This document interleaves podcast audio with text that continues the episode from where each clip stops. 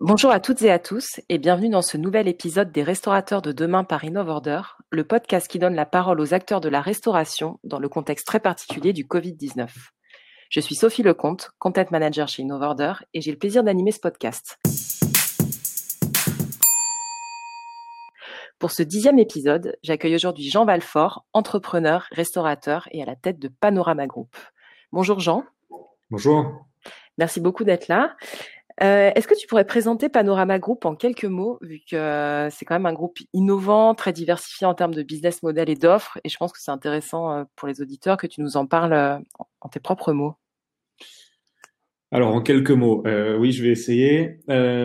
Panorama, c'est un groupe que j'ai fondé il y a six ans de ça, qui a commencé avec un restaurant dans le 10e arrondissement qui s'appelle Farago, euh, qui a euh, donc un restaurant traditionnel qui est un bar et qui avait euh, euh, pour vocation de faire la restauration traditionnelle. ceci près que, contrairement à pas mal d'autres personnes qui ont lancé un peu comme nous sur des ce qu'on appelle des concepts, nous on a décidé de pas continuer à développer tout de suite le concept Farago et plutôt de se diversifier, de créer des, des restaurants différents. Donc notre deuxième restaurant, ça a été un restaurant qui s'appelle Canard et Champagne, euh, sur de bistrot un peu revisité. Puis on a créé un restaurant qui s'appelle Aster, qui est un bistrot chic. On a créé un restaurant qui s'appelle Zola, qui est une pizzeria. Donc en fait, on a on a pris le parti euh, dans un premier temps de créer des, des lieux très différents avec des offres food très différentes. Et c'est un petit peu notre notre marque de fabrique. Euh, après ça, on a commencé à travailler un peu avec l'hôtellerie.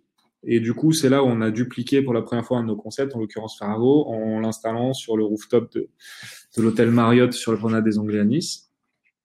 Donc euh, ça c'est notre deuxième euh, activité, euh, le conseil à l'hôtellerie. Et surtout, il y a deux ans, on s'est lancé dans un dans un défi euh, qui s'appelle Dark Kitchen, qui sont des restaurants entièrement dédiés à la livraison. C'est-à-dire que aucune consommation ne se fait sur place et aucune commande n'est acceptée sur place. Tout se fait via les plateformes digitales type Uber Eats et Deliveroo. Et ces restaurants-là euh, se font, euh, on en a cinq, on en a quatre à Paris et un à Bordeaux. Euh, ils ne font que de la livraison. D'accord. Et de mémoire, c'est toi ou Panorama Group en tout cas qui a qui est même la marque Dark Kitchen. C'est-à-dire quand on parle des Dark Kitchen et qu'on l'utilise en nom commun, en fait, euh, Dark Kitchen c'est c'est Panorama aujourd'hui. C'est ça. Euh, on a il y a deux ans, on a enregistré le nom. Alors bon, il y a beaucoup de gens qui l'utilisent. On va pas on va pas s'en prendre à tous ceux qui l'utilisent euh, parce que c'est c'est un nom commun, mais effectivement, on est propriétaire de la marque. D'accord. Oui, donc vraiment précurseur euh, sur ce marché euh, en France, finalement, sur le concept. Ouais, on était au tout début. Euh, en fait, Farago, déjà, le, restaurant traditionnel a été un des trois premiers restaurants sur la plateforme Uber Eats à Paris. Donc, on a été là au tout début de la livraison et c'est et ensuite on a été là au tout début de la livraison en ligne. D'accord, donc précurseur. Et du coup, de, de, ce qui ressort du groupe et de, du message de diversification, c'est que c'est qu'elle était importante avant la crise et même dans, dans l'ADN et l'histoire euh, de Panorama. Est-ce qu'aujourd'hui, la crise te confirme l'importance pour toi en restauration d'être diversifié, justement? Au-delà de tout ce que l'hôtellerie peut se prendre, euh, mais avoir plusieurs concepts, plusieurs offres, plusieurs manières de, toucher la clientèle? Alors, euh, nous, c'est quelque chose qu'on a toujours défendu depuis euh, qu'on a lancé Dark Kitchen, et on a eu un peu de mal à se faire comprendre, pour être tout à fait honnête. Il y a beaucoup de gens qui nous disaient, mais qu'est-ce que c'est que vos restaurants de livraison? Ça n'a pas de sens, parce que c'est effectivement un métier euh, assez compliqué et totalement, euh, contrairement à ce qu'on pourrait penser, totalement différent de la restauration traditionnelle qu'on fait sur nos restaurants euh, classiques. Euh, on, a, on avait évidemment pas vu la pandémie venir. Euh, quand on a créé Dark Kitchen, c'est juste qu'on s'est dit que euh, le, le, la méthode, le mode de consommation livré chez soi est dans le sens de l'histoire. Et en tant que restaurateur, on pouvait pas se contenter de dire on crée des lieux sociaux. On disait on a envie aussi de faire en sorte que les gens puissent manger ce qu'on fabrique et ce qu'on produit chez eux. Et à la base, c'est ce qu'on avait euh, identifié comme besoin. Et avec la crise qui est arrivée récemment, euh, où ben, bien évidemment tous nos restaurants traditionnels ont dû fermer, euh, on était bien content d'avoir cette deuxième jambe en fait qui nous permettait, qui nous a permis de, de compenser quasiment 75% du chiffre d'affaires du groupe, parce qu'en fait l'augmentation énorme de la demande sur les livraisons euh, est venue en compensation de la perte de chiffre total sur les restaurants traditionnels. Donc euh, on reste persuadé qu'avoir deux jambes, c'est mieux que d'en avoir qu'une seule et que et on est bien content que Panorama ait ces deux jambes, euh, surtout en, en ces jours un peu compliqués pour la restauration. Et du coup, si c'est pas, si ça rentre pas trop dans les détails de ton activité, mais tu, tu disais un maintien de l'activité, enfin préservé à 75%. Est-ce que du coup, il y a eu des ponts entre les employés euh, Je sais, sais pas comment ça s'organise, mais des gens qui ont pu être recalés au niveau de l'activité de Dark Kitchen, même sur des nouveaux métiers, ou, ou ça a été plutôt. Euh... C'est un peu la, la fierté. Euh, Euh, en fait, nous, on a une grande partie de notre personnel qui travaille normalement dans les restaurants traditionnels qui aurait donc dû se retrouver au chômage partiel. Euh, sur la base du bénévolat, on a imposé ça à personne, euh, mais beaucoup d'entre eux voulaient travailler. On les a transférés en fait sur les dark kitchen. Ils sont venus prêter main forte aux, équipes des dark qui qui étaient qui pouvaient pas faire face tout seuls à la demande parce que la demande a doublé au début. Et donc du coup, ça nous a permis en fait ces personnes-là de ne pas les mettre au chômage partiel, de continuer à les payer avec l'activité et donc de pas de pas en rajouter à la facture, euh, bon même si c'est une contribution extrêmement faible, mais bon, c'est en tout cas, on est content de pouvoir se dire qu'on a pu continuer à payer nos salariés, euh, une partie du moins, euh, grâce à la livraison. D'accord. Tu dois être un des seuls à avoir été en mesure de faire ça pendant. Ah bah, quand, tu, n'as pas d'activité, euh, quand tu as un restaurant traditionnel et tu n'as pas d'autre choix que de mettre tes salariés au, chômage partiel. Et l'autre difficulté qui a pu arriver aussi, c'est je pense que pour ceux qui faisaient que de la livraison, c'est que compte tenu de l'augmentation très intense de la de l'activité et du fait qu'il y avait quasiment pas de personnel disponible parce que recruter au tout début de la crise Covid, autant dire que c'était euh, quasiment impossible. Euh, ils ont eu aussi, à mon avis, des difficultés à faire face. Nous, la chance qu'on a eue, c'est qu'on avait du personnel qui était là, qui nous fait confiance, qu'on connaît depuis longtemps et qu'on a pu transférer. Euh, on a pu préserver du coup la totalité de leur salaire. Euh, ils n'avaient pas euh, une perte de salaire de 25 ou 30 et euh, ou plutôt de, ouais, de, de 20% pardon. Et, et puis ils ont pu continuer à travailler et rester actifs parce que quand tu travailles dans la restauration, là en vrai, à Paris, il y en a, ça fait trois mois qui peuvent absolument pas travailler. Quoi. Et c'est c'est quand tu as l'habitude de travailler dans un restaurant qui est comme euh, quelque chose de, de très social et très actif, euh, c'est dur à mon avis pour le moral. Ouais. Et il y en a pour qui ça va encore durer. On sait que là, c'était la reprise sans être la reprise, que le 22 annoncera encore une vague de renaissance ou de mort de restaurants. Donc ce sera ouais. Plutôt difficile à suivre. Nous, on n'a pas, on n'a pas encore réouvert euh, la totalité de nos établissements.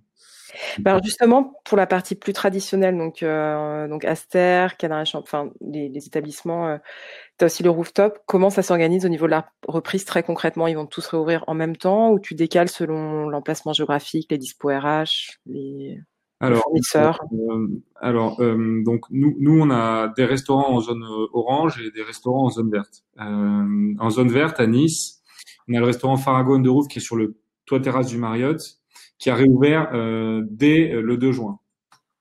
D'accord. Il redémarre bien parce qu'en plus c'est un établissement qui est totalement en plein air, c'est ça fait 800 mètres carrés, donc il y a beaucoup d'espace entre les tables, donc ça a absolument un problème pour en marche. Euh, et on a un restaurant qui va ouvrir très bientôt là, qui fait 600 mètres carrés euh, dans le dans le cœur de la ville, pour Saléa pour ceux qui connaissent, qui s'appelle Boca et qui est en travaux. Donc là aussi, a été. Euh, moi, j'ai jamais autant travaillé pendant la période du Covid, hein. euh, parce qu'entre les dark kitchen et les travaux, alors déjà gérer des travaux c'est difficile, mais en plus à 1000 km de Paris et, en période Covid, euh, c'était c'est vraiment pas une, une mince affaire. Euh, mais on a réussi à maintenir nos travaux et là on devrait ouvrir, euh, on est on est 10 juin, euh, ça devrait ouvrir d'ici, je pense, une vingtaine de jours. D'accord. Donc là, je me fais pas trop de soucis parce qu'en plus on est dans des zones euh, estivale, euh, donc euh, ça va, ça va très certainement reprendre. À Paris, en revanche, on a rouvert que le restaurant Zola qui fait de la pizza et qui était déjà ouvert pendant le Covid, enfin pendant le confinement en livraison. Et du coup, on a ouvert la terrasse. En revanche, Canard Champagne, Aster et Farago, compte tenu du fait que les terrasses sont vraiment pas très grandes et que d'ailleurs Canard Champagne et Aster sont des terrasses qui sont dans le passage des panoramas, donc pas en plein soleil et compagnie, euh, on a préféré rester fermé. Et puis j'imagine que si Zola, la pizza, on est quand même aussi sur un produit que les gens ont, déjà on sait comment le livrer, on sait comment préserver le goût quand ça arrive, ouais. et les gens ont l'habitude aussi euh, de se faire livrer ce type de de plats, mais j'imagine que c'est plus compliqué pour du bistrot chic ou euh, de maintenir l'expérience ou, le côté euh, gastronomique en livraison. C'est totalement impossible. C'est, enfin, nous, on n'a même pas essayé de le faire. C'est, j'en ai vu beaucoup se précipiter sur la livraison parce que d'un coup, la livraison est devenue euh, quelque chose qu'il fallait absolument faire et quel que soit le produit que tu faisais. Et, y compris les chefs étoilés et compagnie, ça franchement j'ai un peu de mal à y croire. Et nous, euh, on s'est pas du tout aventuré à essayer de réouvrir une cuisine euh, pour faire euh, quatre livraisons d'un produit qui tient mal la livraison justement, d'un produit qui est relativement peu demandé. donc non, ça, on a laissé les restaurants en sommeil et on les ouvrira pas à la livraison, ça n'a pas de sens. D'accord. Et est-ce que la vente à emporter, alors on est, bon, c'est un modèle de précommande aussi, mais est-ce que c'est quelque chose que tu explores ou comme la livraison, ça a peu de sens sur la plupart de tes établissements? Bah, en fait, nous, euh, quand, quand, on a décidé de faire Dark Kitchen, on faisait de la livraison avant euh, dans nos restaurants traditionnels et on a complètement. D'accord. Euh, parce que parce que pour moi, c'est relativement incompatible sur ce genre de restaurant-là. Euh, L'établissement n'est pas bien pensé pour ça. Euh, parce que quand tu as un restaurant traditionnel, euh, la première chose qui t'intéresse, c'est ton client en salle. Donc, ce que tu veux, c'est que ton client en salle soit content. Donc, en vrai, le client qui est euh, lui chez lui ou qui vient prendre à emporter, eh ben, il attend. Donc, il est moins content. Donc, il y a une espèce de hiérarchisation de la de la clientèle et que je trouve pas, enfin, que je trouve pas bien. et ensuite, il y a une problématique avec les livreurs, les gens qui attendent, qui ouvrent la porte, qui passent. Qui devient un garage, enfin un devant de garage. Ouais, ça, ça, devient, ça devient, euh, ça devient très inconfortable. Donc, en crée, tu, tu, crées un conflit entre les clients assis et les clients euh, qui attendent chez eux. Donc, c'est pour ça que nous on a arrêté ça. Alors, je dis pas que c'est pas, euh, ça marche pas sur des restaurants comme justement la pizza ou un restaurant de hamburger qui, pour le coup, euh, peut peut-être se le permettre. Mais nous, sur nos restaurants traditionnels, on a complètement arrêté. Je pense que c'est pas compatible. Euh, sur le Zola, euh, en l'occurrence, euh, eh ben on a une fenêtre guillotine qui donne sur l'extérieur pour récupérer les commandes.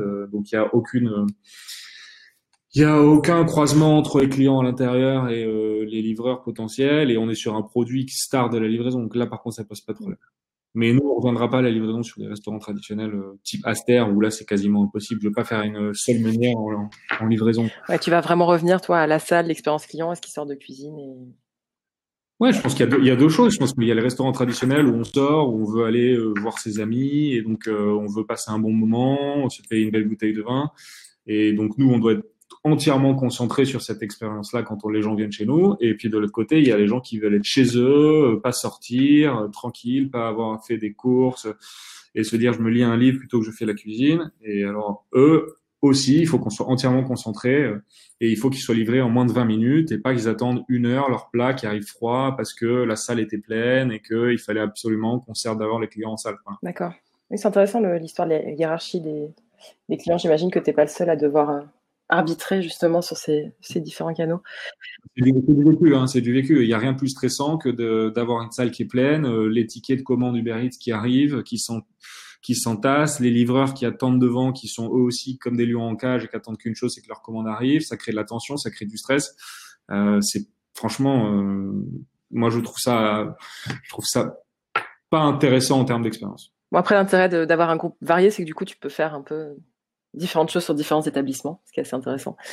Et hum, pour aller sur des sujets peut-être un peu plus, euh, peut-être pas polémiques, mais, mais on va dire dans l'air du temps et de manière pas tranchée, tu fais partie de, des entrepreneurs qui, qui s'expriment euh, assez haut et fort via des articles ou des commentaires euh, plutôt engagés, notamment sur les réseaux sociaux. Euh, Je mmh pense au ticket resto et au plafond, à la question de la réouverture anticipée sur les zones tendues de l'Île-de-France, pour ne pas la citer. Est-ce que tu des choses à dire sur tes, voilà, peut-être pas des chevaux de bataille, mais des, choses qui, t'agacent un peu justement. Euh, là, j'ai cité ces deux points, mais qui paraissent importants dans le contexte et sur lesquels ce serait bien que, tout le monde avance euh, pour que les restaurateurs avancent eux aussi. je pense qu'il y en a énormément euh, des sujets à traiter et je pense que c'est de toute façon une problématique très française de centralisation et on, on, on, on je, je pense qu'on fait un peu de com en disant qu'on a interrogé des experts, euh, voilà. des, experts d'ailleurs qui n'en sont pas forcément, parce que souvent quand on parle d'experts, on parle de chefs euh, étoilés euh, qui euh, font font leur travail, mais qui n'est pas le même que le mien, par exemple, qui est restaurateur, qui n'est pas le même que quelqu'un qui a une chaîne de restauration rapide. Et, et, je trouve ça un peu dommage. Et du coup, en fait, on prend des décisions à la hâte sans prendre en considération euh, toutes les typicités de restauration, qui sont vraiment, il y en a beaucoup, quoi. Et, et c'est pas juste parce qu'on parle à un grand chef qui a 25 euh, étoiles qu'on va comprendre le marché de la restauration, et qu'au final, aller parler à un mec qui a une petite, un petit réseau de franchise euh, de restauration rapide en périphérie des, des, petites villes de province, ça compte aussi parce que lui aussi, il a ses problématiques qui ne sont pas du tout les mêmes que celles d'un chef étoilé. Et je pense que ça, c'est malheureux parce qu'on pose pas les questions. Et du coup, euh, quand je, pour parler de tickets restaurants, les tickets restaurants, ils nous ont annoncé ça en nous disant c'est super, on va relancer la consommation, en incitant les gens à aller au restaurant parce qu'ils vont pouvoir dépenser 35 euh, euros. Avant, c'était 95 ou un truc comme ça de tickets restaurants, y compris les samedis, les dimanches. Euh, je connais pas beaucoup de restaurateurs qui vont s'en réjouir parce que le ticket restaurant, c'est un c'est un outil qui est super pour le déjeuner, euh, euh, pour défiscaliser et pour pouvoir euh, permettre aux, salariés de venir manger sans dépenser trop d'argent.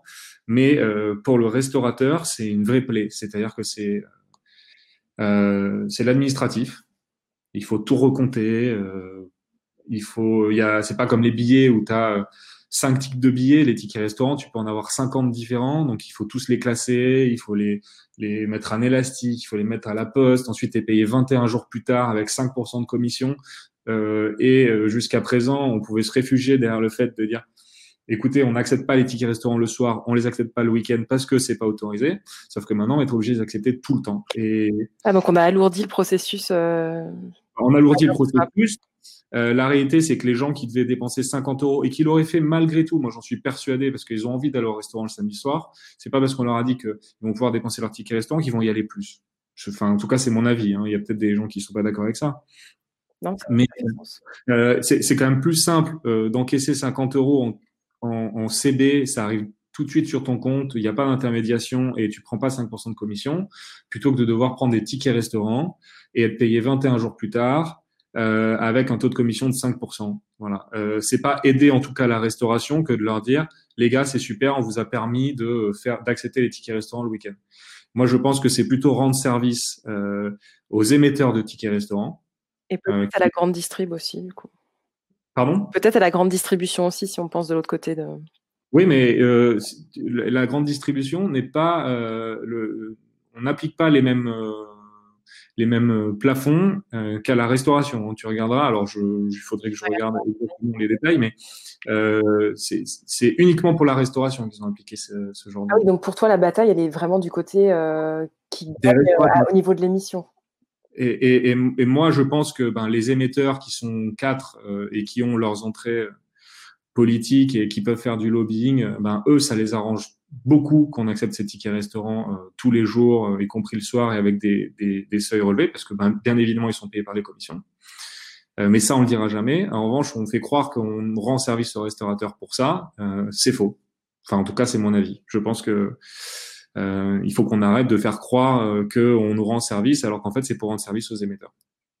Donc voilà, ça c'est le genre de sujet sur lesquels j'aime bien m'exprimer, mais il y en a, il y en a des tas. Euh, pense que les réouvertures partielles en zone orange, euh, moi je prends les avions pour aller à Nice, euh, euh, sont pleins, tout le monde a un masque, de distanciation sociale dans un avion, ce que je peux comprendre tout à fait. Hein, on fait pas voler un avion à moitié plein, sinon il est pas rentable. Mais pareil, on fait pas tourner un restaurant juste en terrasse, ça marche pas quoi. Donc je trouve qu'il y a des moments où c'est un petit peu schizophrène quoi comme décision. C'est genre peut pas ouvrir les restaurants à l'intérieur à Paris. Euh, par contre, euh, on peut les ouvrir en province, on peut prendre l'avion, il euh, a pas de sujet.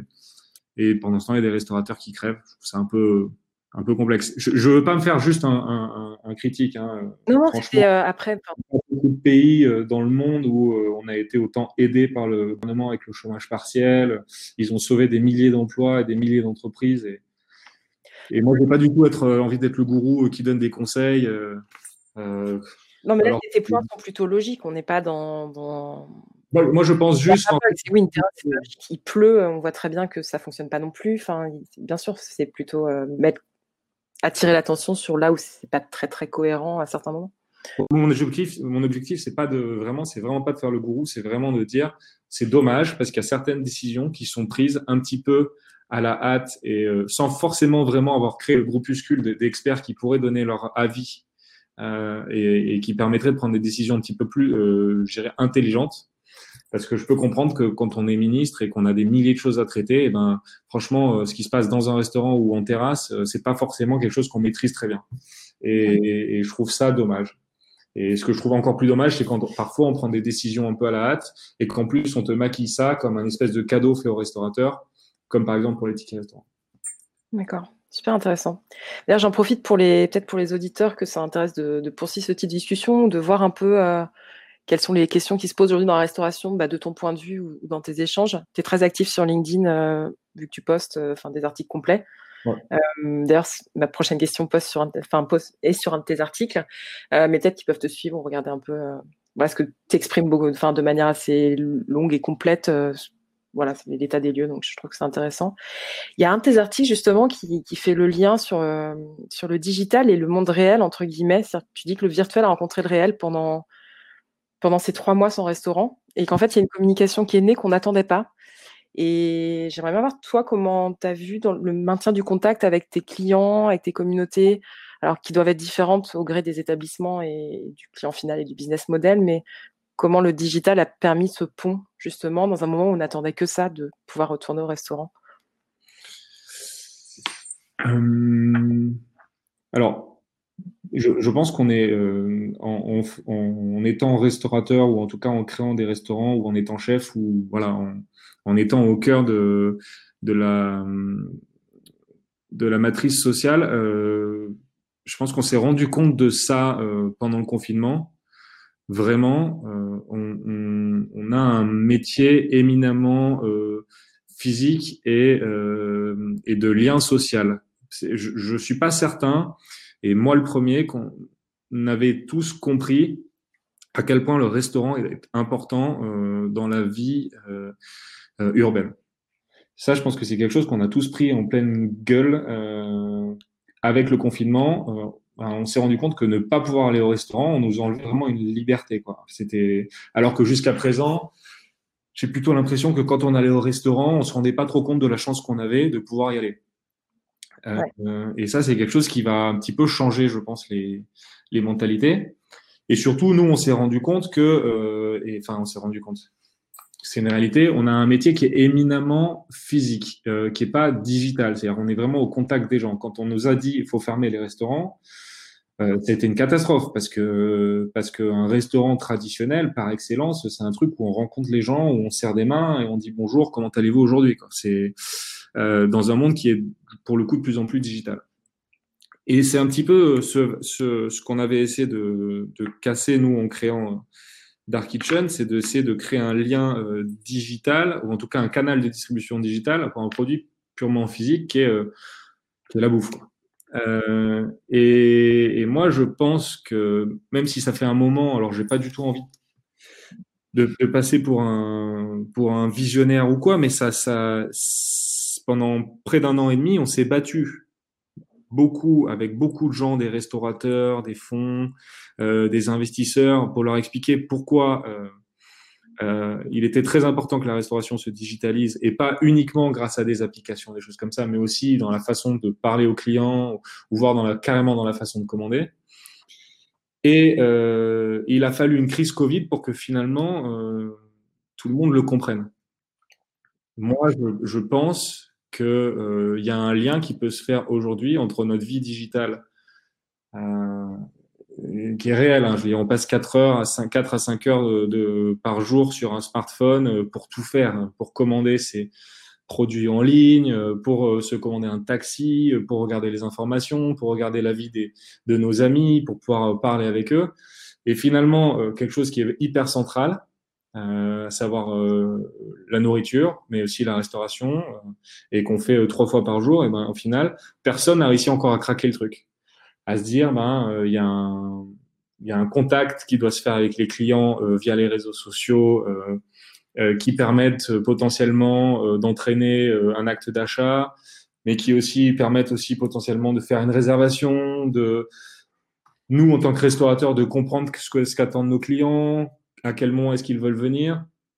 Et c'est une discussion que j'avais eue avec quelqu'un euh, qui s'appelle euh, qui s'appelle Hubert de Malherbe et qui a fait une, une rapide chronique sur BFM euh, ce week-end. C'est qu'au final, on a moyen, et ça reste une grande idée, hein, parce qu'aujourd'hui il y a beaucoup de blogs qui existent et rien ne, se, ne discute ne discute.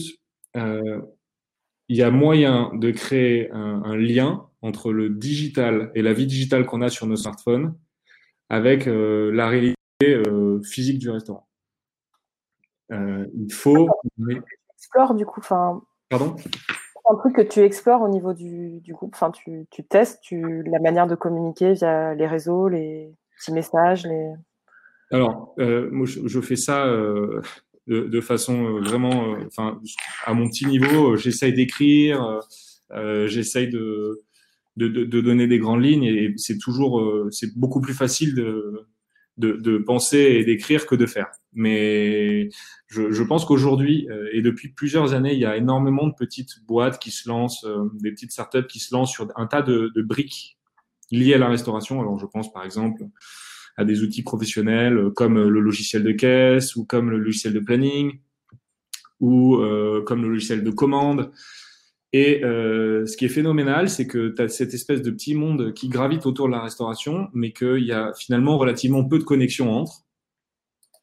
Alors que tu te dis que si jamais on arrivait à agréger tout le savoir-faire qui a été créé par chacune de ces boîtes euh, au sein d'un écosystème qui sait se parler, digitaliser la restauration et changer complètement l'expérience. C'est-à-dire que je sais pas, je pourrais euh, donner un exemple, mais peut-être que je, me, je, je, vais trop loin, mais je pourrais me dire que euh, je suis client, j'ai mon smartphone, euh, le restaurant me parle via Instagram parce qu'il poste des photos régulières, des produits. Et ben, je vois une photo, tac, je clique, je réserve. Je réserve, je mets potentiellement une empreinte de carte parce qu'il y a quand même aussi, ça c'est un des, des, gros coups de gueule que j'avais posé il y a deux ans sur le sur les no-shows Ouais. On aura peut-être l'occasion d'en parler. Euh, du coup, le restaurant, lui, a la certitude que je vais venir. Le restaurant ayant la certitude que je vais venir, il va peut-être pouvoir commencer à discuter avec moi de façon digitale pour savoir exactement quels sont mes goûts, qu'est-ce que je veux, qu'est-ce que si c'est un événement particulier, euh, si je veux être passé quelque part dans la salle. Moi, je vais pouvoir, euh, en tant que client, voir prévisualiser euh, euh, ma carte, me dire tiens, je vais peut-être commencer, euh, je vais peut-être me faire une belle bouteille de vin, je vais regarder, je vais me renseigner avant pour savoir ce que je vais boire et potentiellement pourquoi pas précommander. Et du coup moi mon restaurant et eh ben il va potentiellement lui pouvoir dire ben écoute euh, euh, je vais passer mes commandes en fonction de ce qui a été précommandé. Je vais aussi euh, gérer mon staff et mes plannings en fonction de ça parce qu'on est quand même un restaurant un business qui a relativement peu de marge il faut quand même le rappeler. Et donc tous ces outils là si on arrive à les faire discuter entre eux et si on arrive à faire évoluer les mentalités et je pense que c'est un truc à très long terme hein, euh, je pense qu'on arrive à quelque chose d'extrêmement vertueux mais est-ce qu'on n'est pas dans ce que, alors, de manière très imparfaite hein, et incomplète, mais en termes de voix, est-ce que le modèle que tu décris, j'ai l'impression que c'est de l'hôtellerie de chaîne, de, dans le bon sens, c'est-à-dire euh, quand tu payes, ta chambre est déjà payée, tu as une annulation, si t'es pas là, euh, bah, tu qu'à prendre un tarif flexible, c'est non remboursable, il y a de la précommande euh, pour la chambre, l'heure d'arrivée, euh, les connaissances, euh, préférences des tâches, de room service, de Et alors attention, il faut, faire, attention parce que la restauration, c'est aussi un petit peu la magie de l'instant. C'est-à-dire qu'il y a un moment où te demander deux jours avant ce que tu as envie de manger le jour même, euh, c'est parfois compliqué parce que quand tu as une envie à un moment, euh, c'est ça aussi l'intérêt du restaurant, c'est que j'ai envie, tiens, j'ai envie de ça. C'est pas j'ai commandé deux jours avant un truc, ah mais non, en fait, j'aurais préféré manger du poisson. Ouais, je pensais plus sur les préférences. Tu parlais des tables, des voilà, des. des et, et, et c'est une réflexion de fond en fait qu'il faudrait avoir. Et je pense que c'est difficile de, de s'exprimer euh, dessus. Euh, c'est plus un, un, une réflexion de fond que j'aimerais bien qu'on ait. Euh, et j'aimerais bien qu'on arrive à comprendre que non, la restauration euh, et spécialement en France, parce que je pense qu'en France, on est particulièrement euh, attaché à, à, une vision un petit peu traditionnelle de la restauration. Euh, non, la restauration n'est pas euh, un métier euh, du XXe siècle.